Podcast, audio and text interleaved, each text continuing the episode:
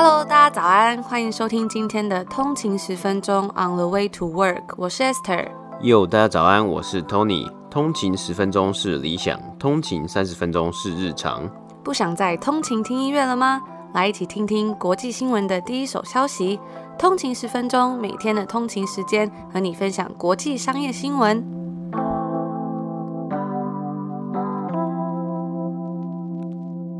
早安，欢迎回来。通勤十分钟，今天是七月九号，星期五。大家早安，又到了一个礼拜最后一天工作日啦，大家真的是辛苦了，可以好好的准备来休息，度过一个愉快的周末了。这几天有看到这个三级警戒，好像有稍微的有一些调整跟放宽嘛，我觉得诶也是蛮开心，因为我看到好像可以到餐厅里面用餐的嘛，我觉得这是一个非常棒的消息，因为多伦多到现在还是不能进餐厅里面用餐的呢。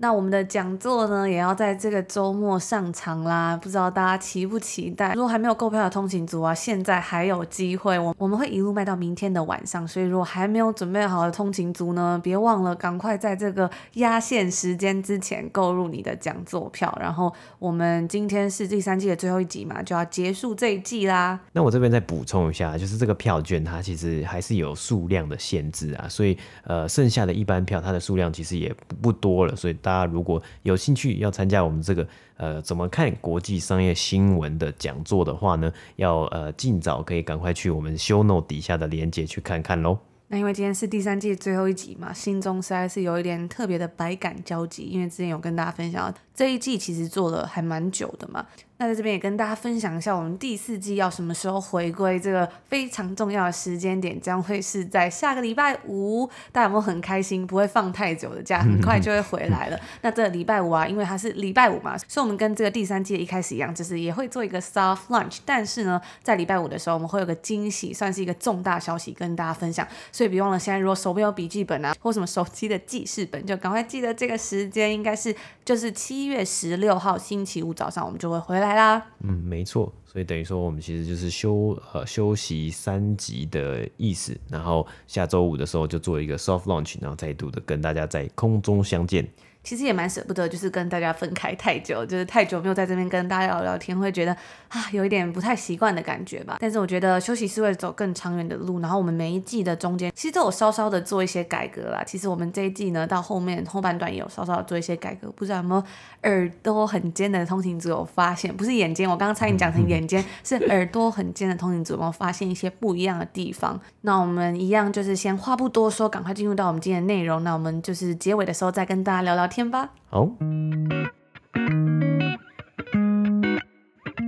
今天是北美时间的七月八号，星期四。那我们来看一下今天的美股三大指数呢。道琼工业指数是下跌了两百五十九点，跌幅是零点七五个百分比，来到三万四千四百二十一点。S M P 五百标普五百指数呢是下跌了三十七点，跌幅是零点八六个百分比，来到四千三百二十点。纳斯达克指数呢是下跌了一百零五点，跌幅是零点七二个百分比，来到一万四千五百五十九点。那今天收盘呢，三大指数皆有下跌。今天几乎所有类股啊都有下跌的状况嘛。那标普五百的十一个产业别呢都是下跌。那经济数据部分呢，美国上周首度申请失业补助人数上升至三十七万三千人，稍微高于前一周的三十七万一千人。那今天是北美时间的二零二一年七月八号吗。那历史上的今天呢，就是在一九三二年的七月八号，是道琼工业指数第低的最低点的一天呢、那那时候呢，其实是从一九二九年就经历了 Great Depression 这个经济大萧条嘛，那股价是直直的落啊。当时这一九二零年代股价是非常非常的高，就是股市是非常热嘛。结果到了一九二九年呢，就开始下跌了。那历史上的今天呢，一九三二年的七月八号呢，当天呢，其实盘中的时候最低是道琼工业指数是有下跌到四十点五六点的，那收盘是跌在四十一点二二点呢，是非常非常的低啊。因为今天大家应该有听到我们今天。呃，播报的指数呢，道琼工业指数今天收盘是到了三万四千四百二十一点呢，这个相差也是非常的大啊。那那时候其实道琼工业指数呢，也是花了好几年才爬升到呃之前的一个高点呐。而个股方面呢，那我们讲到现在啊，个股方面呢，今天下跌较多的啊，包括运输类股，Kansas City Southern、Norfolk Southern 以及 CSX 皆下跌超过五 percent。那标普五百中的运输类股呢，只是下跌一点九 percent。除了指数的部分呢，我们今天来看到稍微看到一下运动新闻的部分呢。昨天呢，英国是击败了丹麦，在欧洲国家杯啊，即将挺进欧洲国家杯的决赛的。那在冠军赛呢，他们即将要面对意大利。那最近其实应该算是很多运动迷的福音呢。我看啊，因为多伦多有很多来自世界各国不同的人嘛，所以啊，像是只要是意大利赢球的时候啊，在路上就会有球迷开车在外面庆祝啊，或是很多户外用餐区啊，有很多这个呃，可能是来自意大利的人呢、啊，他们就是一起群聚。一一起就是聚在一起，然后庆祝意大利赢球啊，也有很多人在看足球。那英国的球迷呢？相信一定也是非常的兴奋的，因为每次比赛或每次有这种呃大型的赛事，他们一定都会喊一个经典的口号嘛，It's coming home。那这一次呢，真的是非常有机会将冠军奖杯带回家，英国人应该也是非常的疯狂，也在非常的兴奋。那除此之外呢，昨天 NHL 这个冰球联盟的总冠军也出炉了，由上届冠军 Tampa Bay Lightning 呢顺利卫冕，连续两年夺冠呢。那击败的呢，则是加拿大蒙特娄的加拿大人队。那加拿大人队呢，也算是本季的这个本届的季后赛的黑马，一度是挺进到了总决赛啊，总冠军赛。那之前在新闻上也是有很多的，就是加拿大跟美国，因为这次这个冠军赛是一一队是加拿大的队嘛，那一队是美国的队队伍这样子。那好像新闻也有看到说，拜登跟 trudeau 豆呢，这个加拿大总理 trudeau 豆也是有好像有一些呃友谊上的一些呃互相来往啊，然后互相的这个对赌赌注啊。那最近 NBA 总冠军赛也开打了，不知道大家是支持太阳队还是公鹿队？我个人是蛮想看太阳队得冠军的，因为自己我自己小从小的时候，小时候最喜欢的球员就是 Steve Nash。那 Steve Nash 呢，也是加拿大的篮球明星呢，篮球传奇嘛，连续两届的 NBA MVP。那虽然呢他打得很好，那太阳队那时候的表现也非常好，但是还是最终啊。那时候是非常的可惜，始终没能挺过西区的决赛，西区的冠军赛，所以这一次真的是蛮希望可以看到太阳队可以得冠军。那当然，其实两队的呃阵容啊，两队的明星呢都是非常的厉害，我觉得他们都表现得非常好。那以上呢就是今天的美股三大指数，再加上一些运动赛事的一些播报。是礼拜五嘛，就来跟大家分享一些比较有趣的新闻，也是我们在我们的 IG 账号 on the 一个底线 way to work 上面有跟大家分享过的通勤读新闻的内容。那第一则呢，就是跟 Subway 有关。那 Subway 在昨天宣布说，从七月十三号开始，他们终于可以在他们 Subway 的潜艇堡里面呢，可以加价升级成有洛梨酱的选项，或者有新鲜的 Mozzarella 的起司。那这个服务呢，主要目前都是在美国的部分。那除此之外呢，Subway 五十六年来几乎一成不变的菜单。也终于迎来史上最大的一次更新，他们也要来推出他们的手机的 App，希望能够吸引顾客回到他香喷喷的素食店中消费。毕竟我觉得很多时候啊，真的会想吃某样东西，都是因为可能你走过去，然后闻到那个味道，就觉得啊肚子好饿，或是好想要吃，然后开始流口水，所以去买这个东西。所以有时候在家的时候啊，你开始要订外卖或什么时候，你真的会觉得说，哎，今天又不知道吃什么，或者是说你就会突然忘记说之前很喜欢吃的某几间餐厅到底是什么东西，好像点来点去呢都是这几间东西，就是这些餐厅很容易就会被遗忘掉了。那 Subway 的 CEO John Chidsey 呢就表示说啊，人们一直以来都十分迫切的需要更多的食品创新。不过虽然话虽如此啊，他们有一个品项还是不会改变的哦，那就是它的尾鱼潜艇堡。在今年一月的时候，旧金山的居民就把 Subway 告上法院，指控 Subway 做出虚假以及误导的陈述，也指出他的尾鱼潜艇堡中其实并没有真的尾鱼。那在今年六月的时候啊，纽约时报更是火上浇油，指出有实验室抽验沙布韦的潜艇堡之后，发现说，诶，这个潜艇堡里面是测不到尾鱼的 DNA。那报道中有指出啊，可能是因为它加工太多次了，混了太多东西，导致最后都测不出尾鱼的 DNA。那实际上它到底有没有用真的尾鱼呢？就不得而知啦。等到之后这个官司如果结果出来了，我们也会持续为大家追踪。不知道台湾有没有这个鮪鱼潜艇堡？我好像没有吃过。我觉得我每次吃的时候，我好像都是吃 turkey breast。我就点餐，每次我都一成不变，就是点一样的东西。如果有这鮪鱼潜艇堡的话，欢迎大家跟我们分享一下，也可以跟我们分享说，哎，吃起来感觉到底有没有真的鮪鱼的感觉？说到这个 Subway 啊，我觉得就非常有一种非常怀念的感觉。以前呢，高中的时候就是下课要去补习嘛，然后补习班在北车，然后附中在信义路嘛，所以每次下课的时候我都要坐。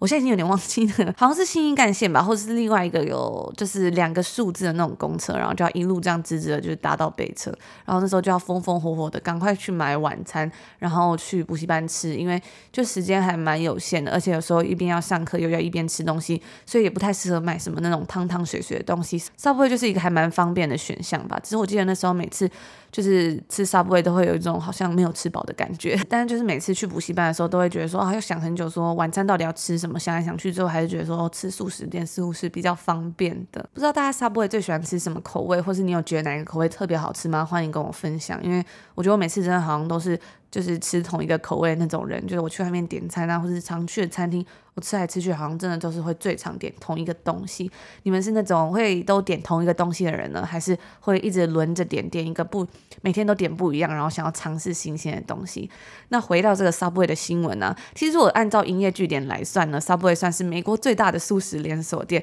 还蛮出乎意料的。因为其实我最近在有时候去买 Subway，对，有时候还是会去买 Subway 在这边，然后就发现说，哎，好像这真的生意没有很好，但可能也是因为疫情的关系吧。但是呢，自从二零一四年开始啊，它的销售额就不断的下降，导致他每年呢都被迫要关闭数百间店面。那刚刚我们有讲到这个他生意不太好的东西嘛？其实，在疫情期间，当其他的素食竞争对手因为消费者对于无接触式的取餐的需求激增，而销售额增长的时候啊，Subway 却错过了这个机会。为什么呢？因为它只有不到十分之一的店面是有得来速的，所以就还蛮可惜的，错过了这个机会。那以上就今天第一则关于这 Subway 的新闻。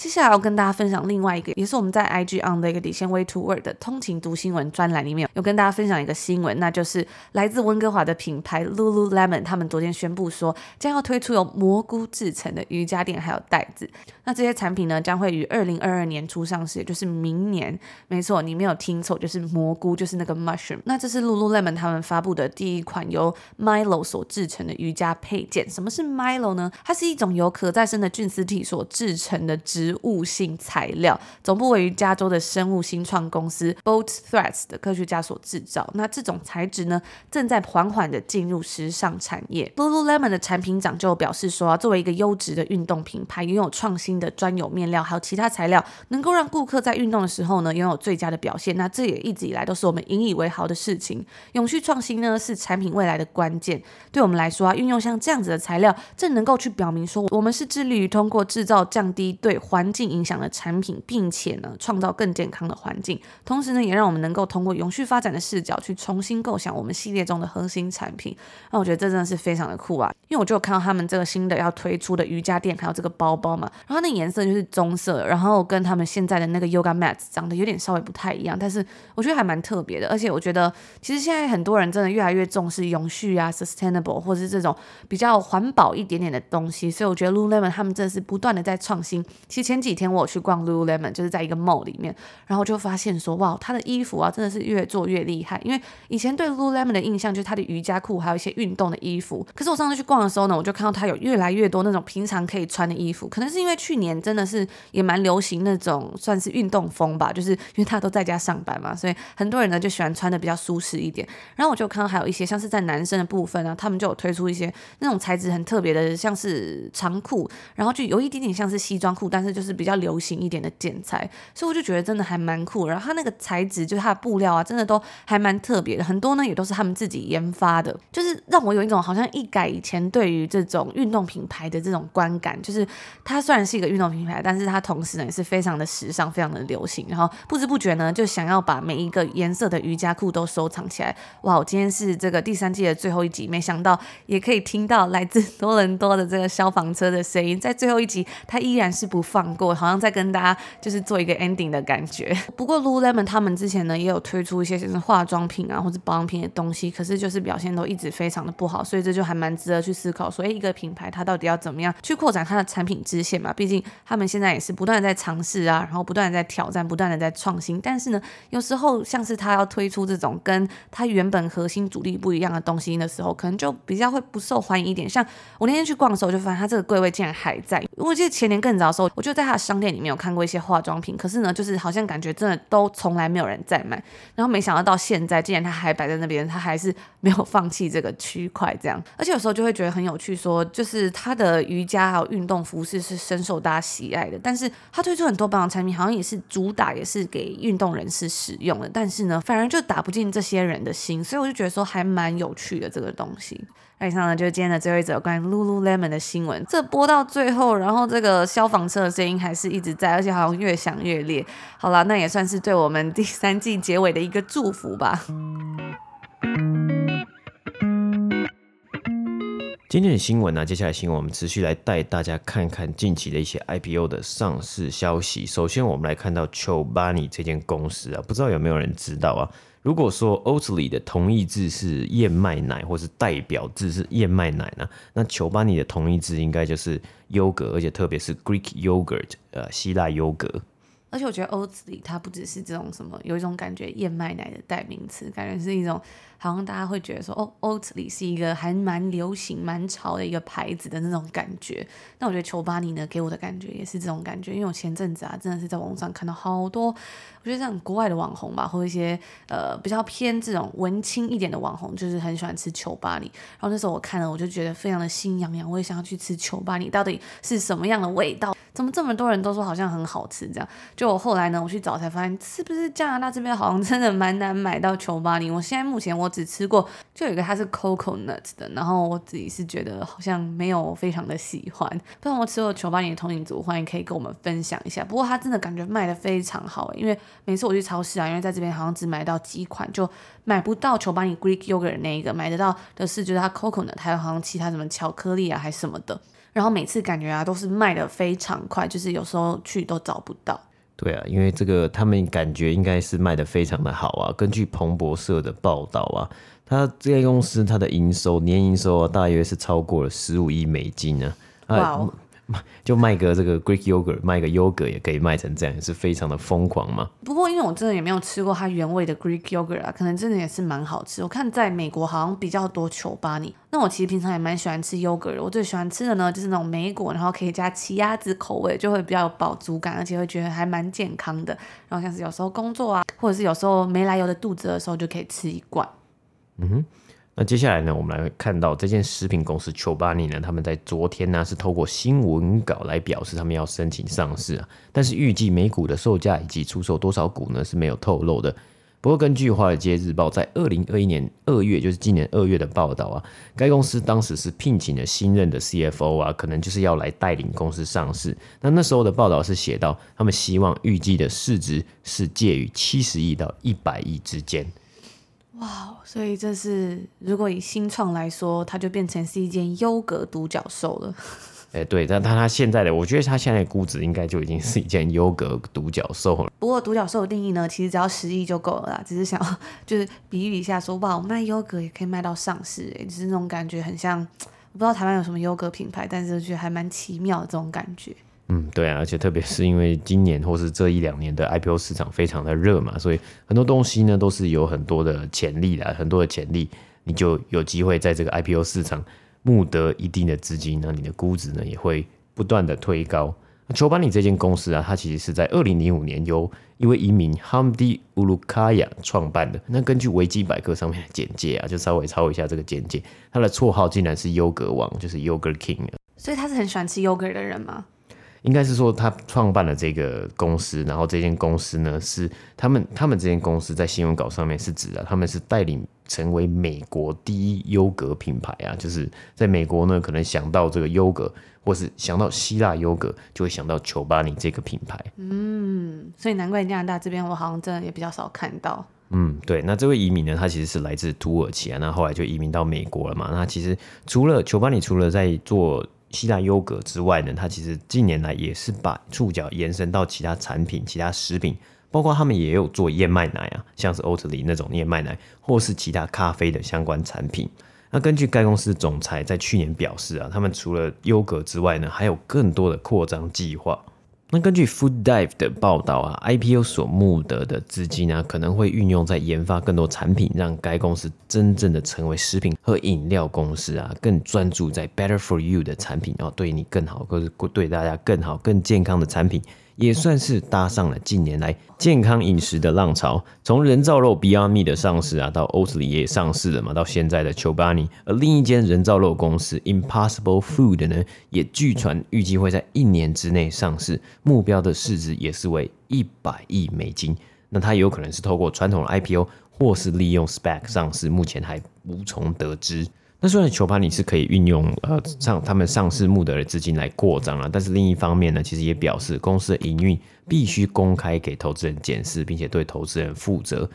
那接下来呢，我们把目光转到健身产业。连马克华伯格这个知名的影星都有投资的健身连锁店 F Forty Five Training F 四五 Training 呢，也要在近期上市了。他们目标的市值呢就比较少一点点，但是目标市值还是要来到了十五亿美金。这一间目前总部在美国德州的公司呢，是在二零一三年与澳洲创办的。目前全球拥有超过两千八百间连锁店，分散在六十三个国家。那 F 四五是什么意思呢？F 就是代表着 Functional Training，包括 hit 高强度间歇训练，还有其他循环训练等等的。那四十五呢，就是每次健身的时间。所以这个你的健身会员呢，他每次去就是去上，有点像上一堂课嘛。那你就有很多不同的训练，在这个四十五分钟之内就会。团体的有点像团体的班，然后大家一起来团体训练这样子。那该公司呢，在昨天呢，他们是宣布预计要出售大约两千万股，每股定价在十五到十七块左右，总共呢预计募资为三亿四千五百万美金。而其实早在去年六月啊，F Forty Five Training 呢本来就要同意要用 SPAC 的方式上市啊，但是因为疫情呢，导致很多健身房被迫关门嘛，也让这一项计划胎死腹中。该公司也在二零二零年呢、记录了下滑十一 percent 的营收表现，净亏损达到两千五百万，前一年则是为亏损一千两百六十万。但是该公司在二零一九年的营收表现为九千三百万呢、较前一年就是在较二零一八年是成长六十 percent，也是表现蛮良好的。因为疫情，二零二零年的营收是来到了八千两百三十万。但其实我自己也蛮惊讶的，我他们。这种健身房应该在过去一年呢、其实被迫关门的时间应该是非常的长嘛，但是它竟然还是维持差不多的营收表现，只比这个二零一九年的这营收呢，只少了十一 percent 而已啊。那根据该公司的上市资料啊，截止于今年的三月三十一日呢，约有八十六 percent 的店点呢已经开门了，预计股票代号为 FXLV，将在纽约证交所交易。最后呢，除了上述的 IPO 新闻之外呢，最近中国则是严格的管控在美国上市的中国科技公司。根据 Bloomberg 的报道啊，这一波下跌让中国科技公司的市值啊，从二月的高峰到现在已经蒸发了八千亿美金啊。从今年开始啊，像蚂蚁金服的这个上市喊停之后，中国对于许多的科技公司的监管是更加的严格嘛。许多原先预定要在美股上市的公司也计划也是喊卡。根据路透社的报道啊，中国一间医疗数据公司 LinkDoc 更是直接宣布他们要停止 IPO 上市的计划。那也有外媒预估啊，这些公司呢，本来要在美国上市的公司，可能会转往香港上市。那也让香港交易所的股价呢，在本周上涨了将近六个百分比。而今年为止呢，共有三十四间中国公司在美国上市，募得了创纪录的一百二十五亿美金。相比去年是十四间公司上市，募得十九亿美金。那以上呢，就是今天第二则的新闻播报。昨天有跟大家分享到串流影音平台的蜜月期，那今天呢，我们就来补充其他几间串流平台的一些资料跟表现。我们昨天呢有谈到这个串流媒体巨头 Netflix 以及另外一家 Disney 的 Disney Plus 嘛，那今天呢我们就把焦点转向 Warner Media 的 HBO 以及它旗下的 HBO Max。它在全球啊总共有六千三百九十万名的订阅用户，其中呢美国是占大多数的，总共有四千两百二十万名订阅用户。不过啊 HBO 的这个数字也是有。一点点复杂的，因为有些购买有线电视的观众呢，也可以免费获得 HBO Max，或者是其他 AT&T 的用户，他也可以得到 HBO Max 作为他们组合的一项服务之一。甚至啊，有些 HBO 他们目前的用户是连 HBO Max 是什么都还不太清楚，因此呢，该公司它并没有明确的公布说这个 HBO Max 到底有多少用户，但是他们是有给出确切的 ARPU 的数字。如果大家还记得我们昨天的集数呢，应该就还记得这个 ARPU 是什么。意思吧？那今天呢，还是一样补充一下，这个意思就是 average revenue per user，就是每个用户的平均收入。那它是一个算是蛮关键的重要指标。HBO Max 它的 ARPU 是十一点七二块美金，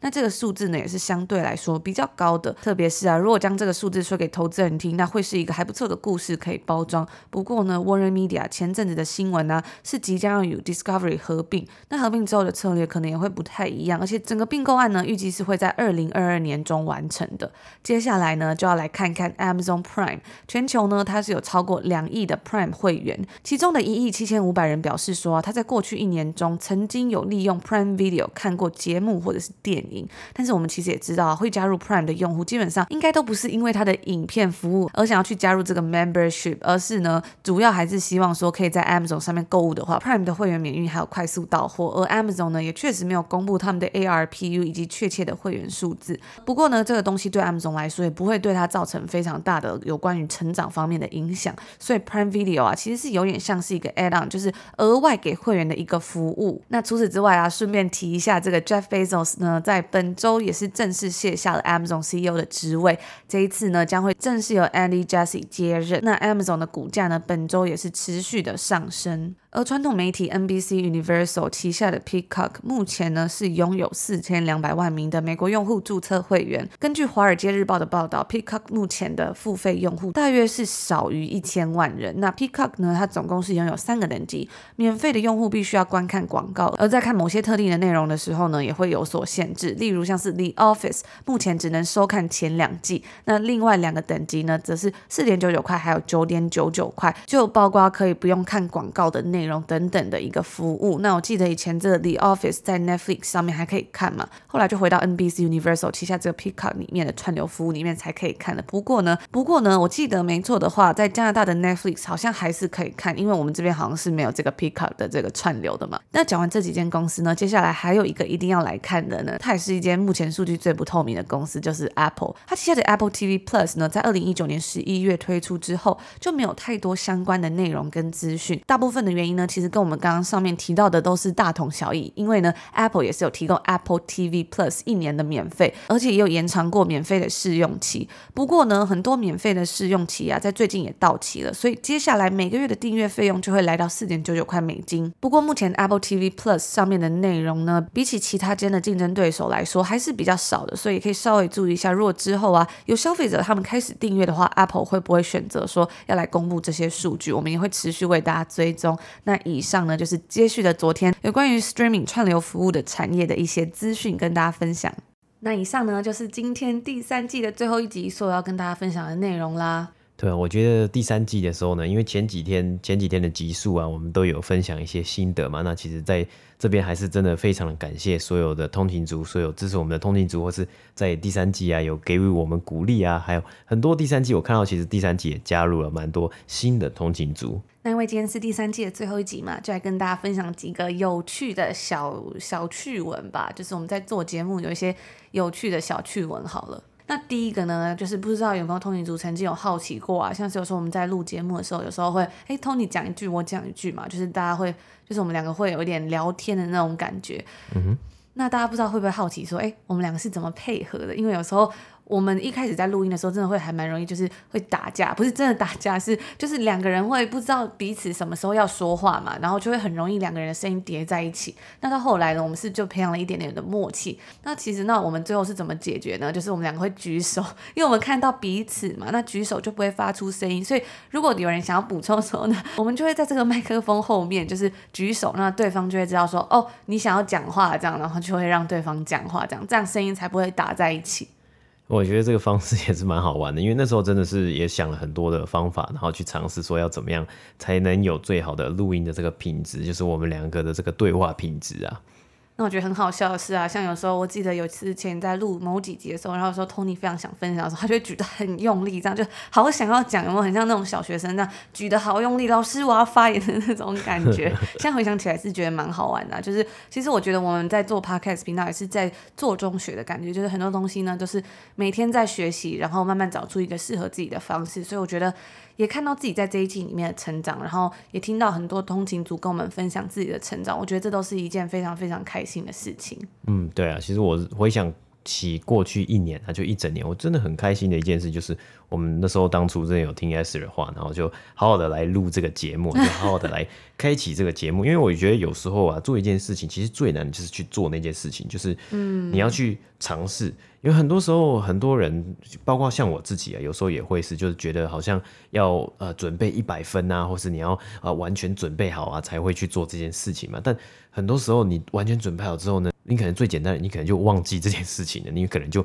没有想要做了，甚至你原本的冲力、原本的热情、原本的动力就不见了。对啊，所以我觉得有时候要做一件事情，真的是要。把那个冲劲赶快维持下去嘛，因为我觉得有时候很多时候我们之前有跟大家分享过，其实最难的不是从一分做到一百分的这个过程，我觉得最难的呢是零到一的这个过程，就是你要开始着手去做那件事的时候。然后之前有看到很多人分享说，诶，其实为什么会有拖延症状这种 procrastination 这种问题呢？就是很多时候我们会在脑中想象各种可能，或是诶，我就想象说我要去做这件事情的时候会怎么样怎么样怎么样，反而就没有提起脚步去做这件事。但是呢，只要你开始动了起来之后，后面的一切就会水到渠成。就所以我觉得这个零到一的概念就影响我蛮深的。简而言之，就是 just do it，做就对了。你是 Nike 吗？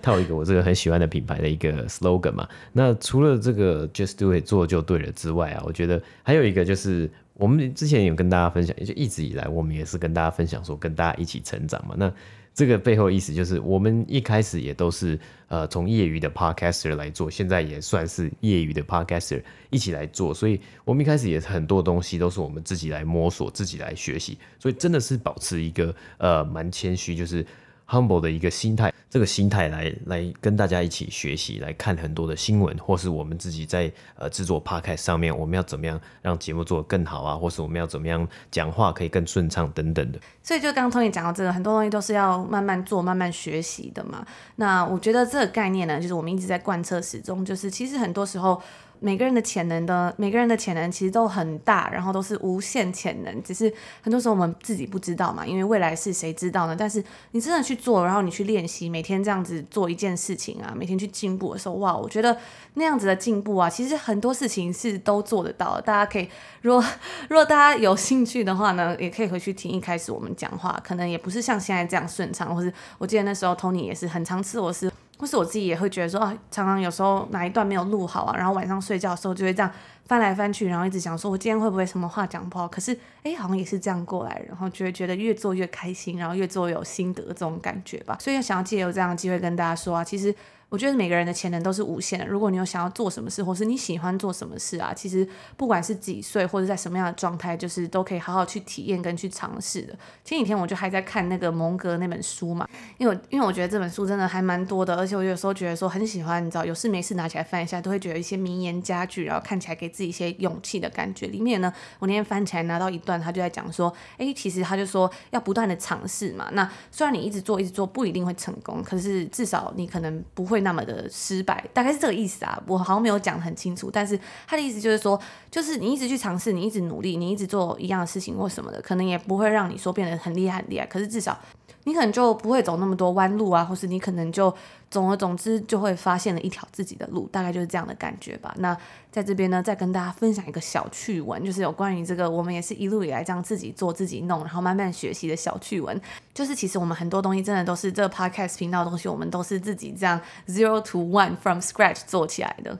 对啊，那这几天呢，其实看到有一个通勤族私讯我们嘛，就是在 IG 上面。那我们之前也跟大家讲，就是 IG 的讯息啊，或是 FB 的讯息啊，或是信箱的讯息啊，我们都会看呐、啊，我们都会呃，我们都会会回。我如果能能够回的话，我们都会回嘛。那有一个通勤族他就私讯，他就说：“哎，小编你好啊，我想要怎么样怎么样，或是怎么怎么，就跟我们聊天嘛。”然后我就觉得很好玩呢，因为其实呃，我们两个就是小编，就是所以你们，我就突然觉得不好意思说，其实其实我就是小编，可是好像又会觉得有一点不知道他会不会觉得说啊，你你就是小编哦，不好意思这种感觉，所以也不知道该怎么开口。就是应该是说，在社群媒体上面的任何一个，就是如果有公开的留言回复。或者是在 Facebook 还有呃 IG，甚至是合作的这个信箱里面的所有的回复，either 是这个 Esther 回的，或就是我本人回的，所以就只有我们两个，基本上只有我们两个回。那我也很谢谢，就是每位通行族，就是愿意来跟我们留言打气啊，或者是来跟我们聊聊天，甚至是在 Apple Podcast 这样子给我们一个五星的评价，我觉得真的都还蛮感动的。然后每一个东西我都非常非常的珍惜。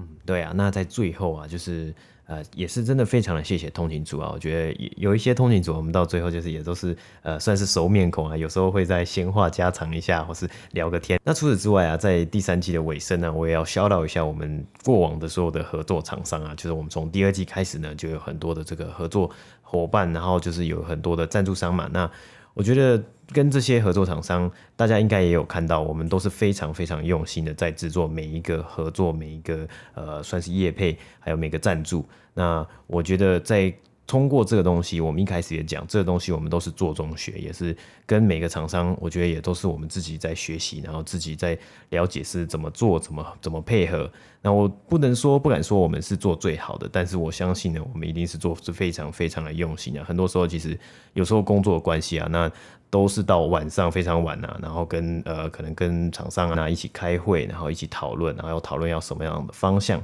对啊，包括像是这次的讲座啊，或者是我们每次在过往所做任何事情，其实